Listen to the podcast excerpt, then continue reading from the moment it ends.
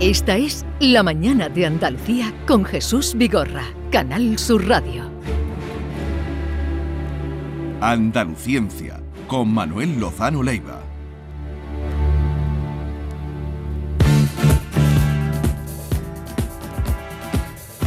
Manuel Lozano Leiva, buenos días. Hola, buenos días, ¿qué, tal? ¿Qué, tal estás? Cada vez que escucho la música esta elegida por Javier Reyes me, pues me dale, gusta dale, mucho. dale música, te, te vienes arriba, ¿no? Sí, sí. Eh, a ver, eh, Manuel, ¿qué es una verdad científica? La aquella que está comprobada experimentalmente se ha sometido al criterio y al escrutinio de todos los, demás colegas porque se haya publicado y hay un consenso, un consenso entre la comunidad eh, científica de que es correcto lo que se ha dicho y además se puede reproducir ese experimento por cualquiera que tenga los mismos medios que se han utilizado para llegar a ella. Ahí lo tienes. Respuesta de, libro. Sí, porque a veces se utiliza lo de científico, eh, algunos, bueno, los políticos es que utilizan el lenguaje también de aquella Sí, Y en manera. un pero- mundo como el de ahora, pero- donde la verdad y la mentira están tan eh, ahí que no se sabe muy Sí, bien pero la se está línea, haciendo un la, verdad, ci- excesivo. la verdad Sí. científica eh, eh, está más clara. Se está haciendo un uso excesivo. ¿En qué Por ejemplo, sentido? cuando se pues, dice, eh, según la ciencia, el zumo de naranja por la mañana eh, no está bueno. Lees el contenido y dices, no, no está basado en experimentos serios, no está publicado en la comunidad científica internacional, no, etcétera, no está etcétera. contrastado, No está etcétera, etcétera. contrastado, no Bueno. cumple el criterio que tenemos tan exigente los científicos. ¿no? Bueno, pues ya saben ustedes eh, lo que es una verdad científica. Y ahora vamos al tema del día que íbamos a hablar, ya en alguna ocasión has hablado de él y, y, eh, te has referido al Instituto de Astrofísica de Andalucía, Claro. Que completa la primera red de telescopios robóticos presente en cinco continentes. Sí. Y ahora tú nos vas a explicar. Si os parece, os explico mejor esto de lo robótico, que es lo último que ha hecho Sí. el instituto, y después os hablo del instituto, que es que yo soy bastante eh, partidario del Instituto de Andalucía, de, del Instituto de Astrofísica de Andalucía. Bueno, eh, quiero decir, esta red robótica de, eh, de telescopios robóticos es una maravilla, ¿no? ¿Por qué? Pues porque son, eh, digamos, instalaciones modestas, pequeñas, pero altísimamente tecnologizadas y sincronizadas entre sí. De tal manera, por ejemplo, un telescopio, sabéis que una de la magnitud fundamental de lo que mide el telescopio es la- lo grande que es la lente, ¿no? Mm. que son 10 metros más, lo que sea. ¿no? Estos son telescopios pequeños de la lente, son, pues, me parece que son unos 60 centímetros, ¿no? pero están tan extraordinariamente bien sincronizados, son siete, ¿eh? Que cubren el hemisferio norte, el hemisferio sur, sur y todo el cielo. es decir, que, eh, a ver si no se me olvida ninguno, hay dos en Andalucía, uno que está en, en Málaga y el otro en, Arenos, en el Arenosillo, que si queréis después os hablo del INTA también, el. Instituto Nacional de Técnicas Aeroespaciales, que también podemos estar muy contentos de él. Y después los del hemisferio norte son, eh, a ver si no se me olvida ninguno, eh, está en China uno y el otro en México. Y después en el hemisferio sur, pues están en Nueva Zelanda, en Sudáfrica y en Chile. Chile es el último que se ha incorporado. Entonces son unos pequeños telescopios que son autónomos, están perfectamente Sí. conectados entre ellos. No necesita personal la atención, solamente el mantenimiento y, o sea, no hay un astrónomo de servicio, que es lo que se llama así, ¿no? ¿Y qué es lo que hacen estos? Estos, estos telescopios eh, están eh, sincronizados de tal manera que cuando algún satélite o algún otro observatorio detecta un fenómeno violento o y no tan violento, un cataclismo en el, en el universo, instantáneamente se apuntan hacia la dirección en la que todos En la que se ha producido. en la que se ha producido. Entonces son capaces de almacenar datos, porque nadie lo está viendo, ¿no? pero se orientan ellos, ellos solitos, y eh, se tiene información almacenada en memoria, claro, se tiene información del acontecimiento ese violento cataclísmico o no. Hay otros más suaves, como asteroides, cometas, algún objeto que se viene hacia nosotros o cualquier cosa de esa. Pero sobre todo lo que están pensando es en las grandes explosiones, las muertes estelares violentas, las colisiones entre objetos muy masivos como los estrellas de neutrones o agujeros negros, cosas así. ¿no? Entonces lo que hacen es que son capaces de, yo no sé si he leído que son en cuestión de pocos minutos, ¡chum! Sí. están todos, todos Mirando, todos juntos lo- mirando. Lo, que está ¿Y, sucediendo. y se sabe a qué, a qué distancia llegan en su observación? Primero la dirección. O sea, Primero la dirección. es ver Se y obtener, claro, imagínate que es una gran explosión de rayos gamma, que es pa- para lo que está fundamentalmente eso, que el- los modelos que hay para saber el origen de estas inmensas explosiones de, de rayos gamma, que se supone que es la muerte de una estrella supermasiva o algo así, pero esos modelos mm, eh, son muy difíciles en sus primeros instantes. O sea que es lo que para comprobar si esos modelos son ciertos, lo que decíamos antes, el experimento, la observación, la contratación eh, de, de- de los datos que se obtienen, son muy importantes esos primeros instantes. ¿no? Y esto es lo que consigue la red esta. ¿no? O sea, a mí me parece que es fantástica. Y está coordinada por el Instituto de Astrofísica de Andalucía, que la Pero verdad... toda la red eh, Todo- toda la internacional. red, sí, sí. Esos, esos siete, ¿no? Los dos Sí. de España y los otros cinco De- están todos controlados desde aquí. Desde aquí. Desde hay uno, ya digo, en Málaga y otro en Huelva y, los demás donde he dicho antes. Y ahí es donde mandan la información o donde se recoge la donde información se que dan. recoge la información y después, por supuesto, se tiene que poner a disposición de toda la comunidad científica en el mundo. Ajá. Y esto es lo que hacen. ¿no? Es un- una maravilla. Esto hay, eh, eh, como todo este tipo de, de cosas así grandes, porque esto se lleva mucho tiempo organizarlo, esto no es una instalación excesivamente cara para lo que suponen las instalaciones de, de física y de astrofísica de frontera. ¿no? Eh, no es excesivamente cara. Y, mm, pero sí es extraordinariamente compleja. ¿eh?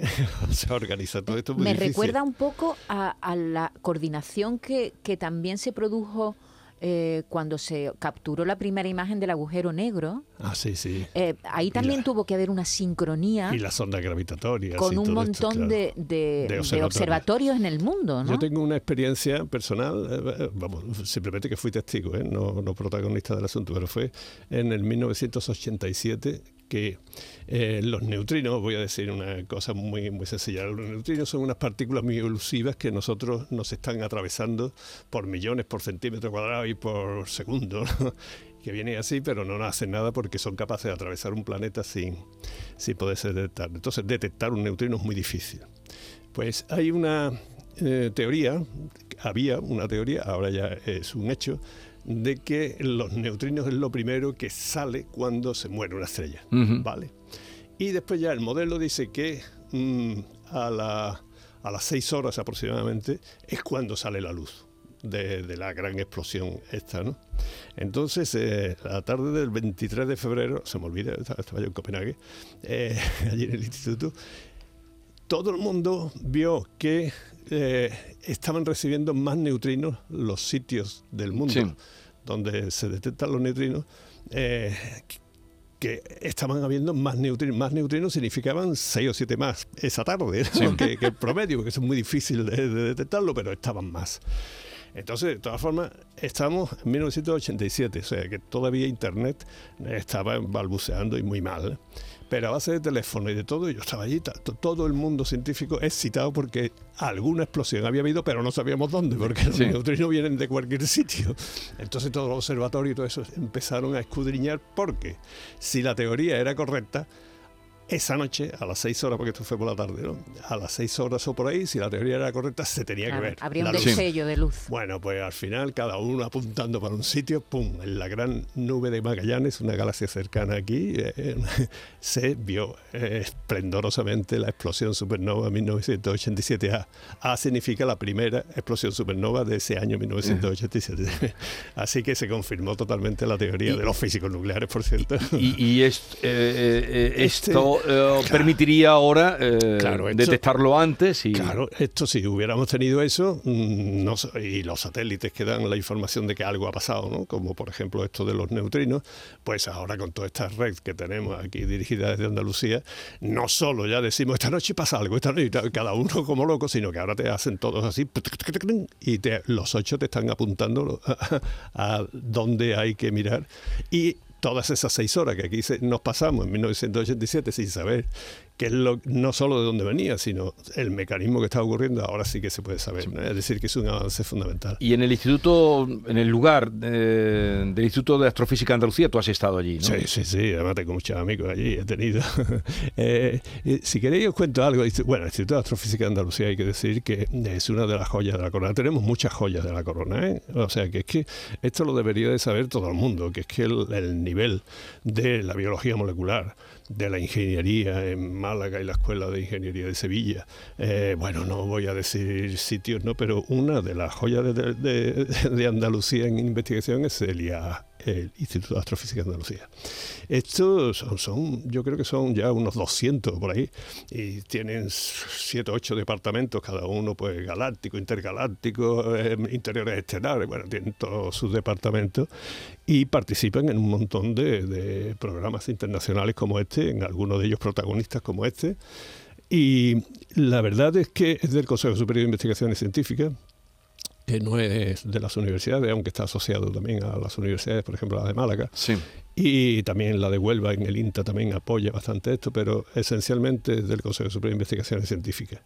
Y yo os puedo contar una anécdota para que veáis y que las personas vean cómo se puede enganchar a la ciencia. ¿no? Una vez estaba yo, todos mis amigotes del Instituto de Astrofísica de Andalucía están ya casi todos jubilados, pero una vez estábamos en, con, estábamos me parece que en el despacho de Quintana y Mariano Molles y bueno, estábamos allí varios, Eduardo Bataner creo que también estaba. Y yo vi una foto, me enseñaron una foto y digo, ¿y esto qué es?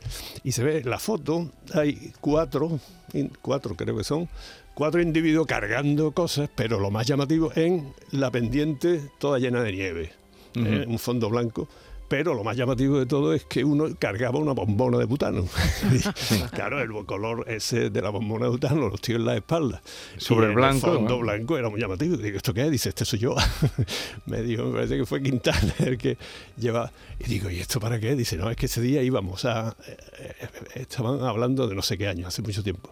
Dice, esto íbamos a la cumbre, a donde teníamos una casetilla. Este lleva el trípode, este lleva el telescopio pequeñito que tenemos, este llevaba el otro pues llevaba comida y algunas cosas más, y algunas mantitas y eso, y yo llevo la bombona de butano para calentar la comida de las latas que lleva este y por la noche una, una catalítica que hay allá arriba. Entonces, esto, esto fue el embrión, ¿no? el embrión de este instituto.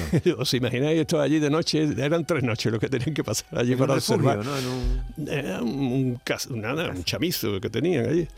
Ese es el embrión del Instituto de Astrofísica de Andalucía, ¿no? que ahora tiene unos medios fantásticos. ¿no? ¿Y por qué se situó en Andalucía? Eh, porque era, está en Sierra Nevada. En, Sierra Nevada. porque era un punto. No, está en Granada. el Instituto de Astrofísica de Andalucía está en Granada. Pero tiene un observatorio arriba. Tiene un observatorio, y ahora también está Calar Alto. A mí me encanta Calar Alto. Eh, para que os hagáis una idea, el, el observatorio de la Sierra de los Filabres de Calar Alto, que empezó siendo alemán de la Universidad de Heidelberg y después se fue compartiendo y ahora eh, está regido por el Instituto de Astrofísica de Andalucía y por la Junta de Andalucía también. Este es el mayor, tiene, de los muchos telescopios que tiene, tiene el mayor telescopio en el continente europeo, el continente, sin contar Canarias, ¿eh? porque el Instituto de Astrofísica de Canarias eso es un monstruo, porque ahí está todo el mundo, y además para colmo el Observatorio Europeo está en Chile, en Atacama, desde el sur. Ahí es donde está realmente lo grande, ¿no? Pero el Instituto de Astrofísica de Andalucía, ya los, el Observatorio Sierra Nevada, eso ya eh, no lo usan ellos apenas, ¿no? No demasiado, no. Ellos lo que están es eh, a nivel internacional, incluso en, en todas las misiones espaciales, eh, la, la, división tecnológica no se llama división, allí le llaman departamento tecnológica del instituto es, muy buena. ¿eh? Entonces hay instrumentación en, naves espaciales, en satélites, en Marte han estado eh, con sus instrumentos y sus cosas. Eh, yo, estoy muy orgulloso de, esto. ¿no? Yo creo que todo el mundo debería estarlo. y además, mm, creo que que se debería tener un poquito más interés por el cielo, ¿no? ya que tenemos aquí el instituto, por ejemplo, tenemos una biología molecular fantástica, como he dicho antes, una ingeniería, la física nuclear es de las más importantes, la más importante de España hasta aquí en Sevilla, pero también de grupos en Europa como el que hay en Sevilla, mm, prácticamente no lo hay, ¿eh? fijaros lo que os estoy diciendo, y otras muchas especialidades que no voy a decir, ¿no?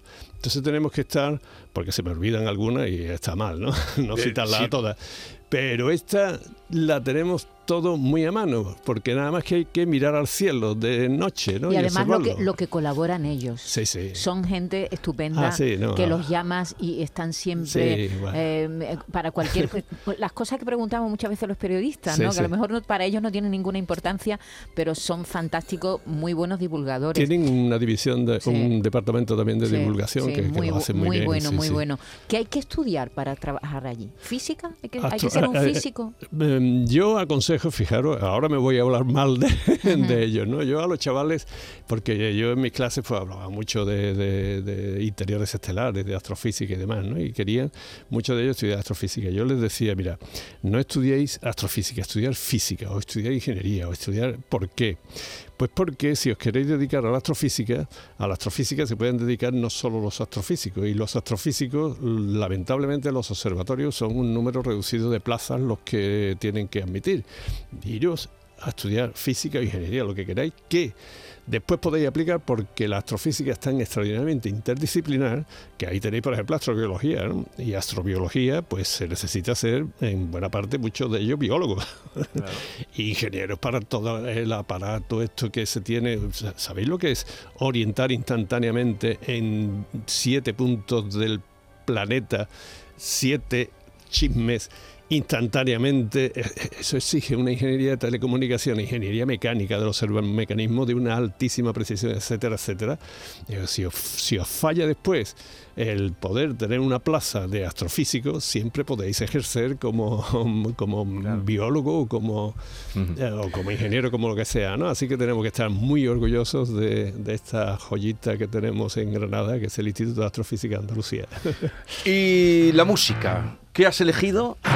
Aquí mi amigo Javi y yo hemos elegido algo que espero que os guste. A ver. Deep Purple. Ah, Deep Purple.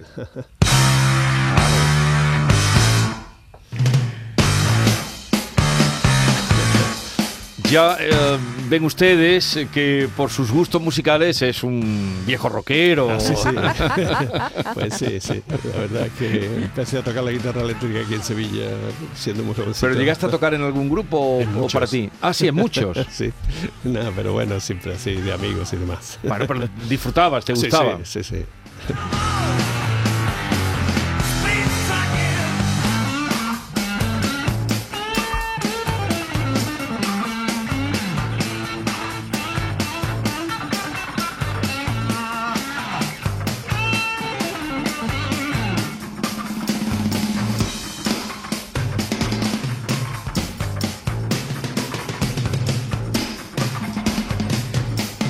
Pues siguen todavía. Bueno, los que quedan, quedará Sí, uno sí. para mantener el espíritu, pero sí. hace poco, no hace mucho que estuvieron por aquí. Sí, ¿no? No me acuerdo, pero esta canción además está relacionada con lo que hemos hablado antes, aunque no lo parezca. A ver, ¿el título? Eso lo sabe mejor Javier, pero está allí. Yo creo que el título de esta canción que hemos elegido era. Ah, Space Truck, sí, sí, es- eso es lo que significa un transporte estelar. Transporte estelar. Sí, sí. Y esto ya pensaban en eso, esto será años 70. Sí, un poco más, sí, pero por ahí. Bueno,